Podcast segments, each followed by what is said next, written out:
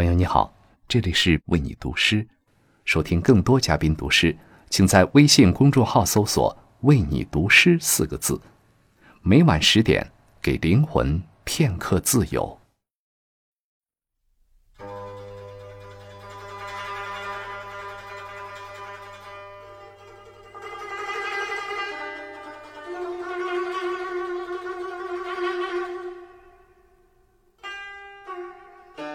凤凰台上凤凰游，凤去台空江自流。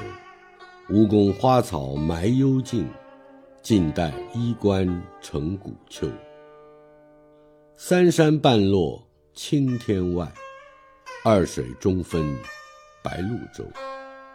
总为浮云能蔽日，长安不见使人愁。朋友们，你好。感谢关注“为你读诗”，我是张大春。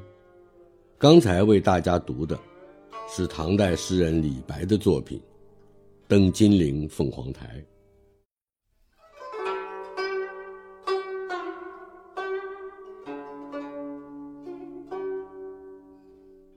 这是一首怀古诗。诗仙李白登上凤凰台远望。看到眼下金陵城一片荒芜，遥想六朝的时候，这里的繁华一去不返，唯有长江水仍然奔流不停，胸中感慨万分。似乎在登高望远、读史讲史的时候，总会产生同样的感慨：时光的长河奔流不息，多少风流人物，多少事。转瞬即逝，只留下街头巷尾的故事，由后人传唱。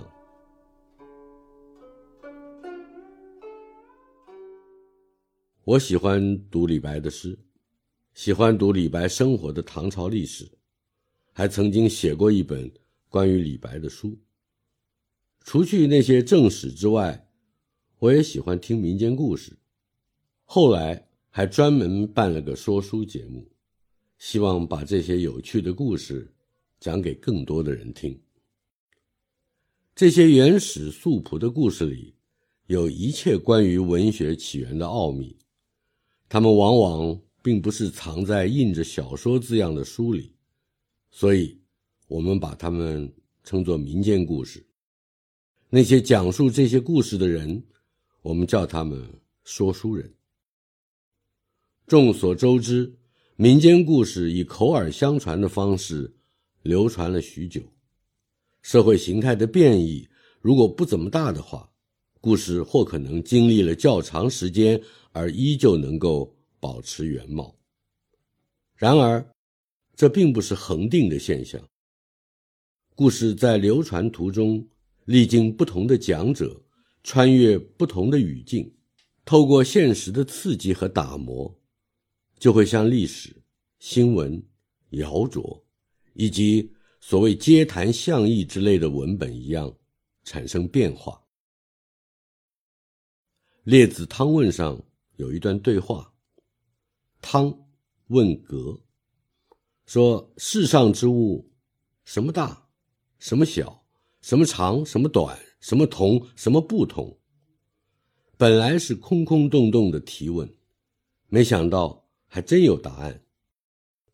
格回答说了一个格局宏大的故事。一开始，格描述了故事发生的背景是极为遥远的所在，在渤海之东不知几亿万里，此处有五座岛山，周边三万里，顶平之处也有九千里宽。山上片生金玉之树，这些个奇珍异宝的植被还都是美味的食物，吃了可以让人不老不死。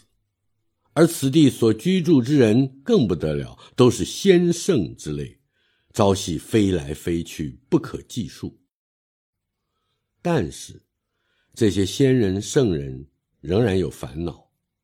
原来这五座仙山没有地根儿常随波潮上下浮荡，不能恒定。于是，先人圣人们就向上帝诉愿，请求稳住岛山的地基。上帝也答应了，派遣了十五头巨鳌，分三班，分别承载，每六万年轮换一次。如此一来，五座仙山才算是稳定了。谁知有一个名叫龙伯的巨人之国，国人不过几千。可是仗着他们身形巨大、履历惊人，居然一口气调走了六头巨鳌，把龟甲扛回本国去做占卜之用。于是有两座岛山漂流到北极，沉于大海之底。那些个仙人圣人便通通迁移到远方，再也不回来了，也回不来了。上帝大怒。灭掉了龙伯之国，而且将巨人变得短小。想当初在伏羲神农时代，龙伯国人还有几十丈高，到了后来就只有九寸到一尺五寸高了。这一段汤与格的对话只是其中的一部分，他们还说起了荆南有明灵树，以五百岁为春，以五百岁为秋，而上古。还有一种大椿树，以八千岁为春，以八千岁为秋。此外，在腐朽的土壤上，有一种朝生暮死的菌类，春夏之间更有小虫蒙瑞，因落雨而生，见阳光而死。北方在北方有一个地方叫明海。也就是天池，据说天池里的鱼有几千里长，它的名字叫鲲。还有一种鸟，名字叫做鹏，翅膀有如天上垂下的云朵。以上所说的这些，有的大，有的小，有的长，有的短，正是汤和格原本对话的宗旨。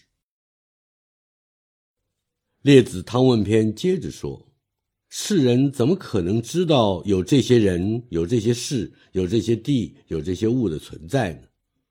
答案是：“大禹行而见之，伯益知而明之，夷坚闻而治之。”什么意思呢？就是说，大禹看到的，伯邑取的名儿，夷坚听说之后记载下来了。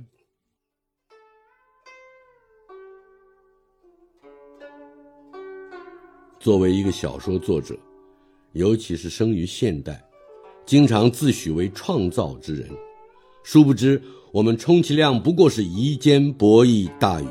一旦听到了、看到了可喜可恶之机，就急忙转述于他人，此乃市井之常情，而一切都不过是听说而已。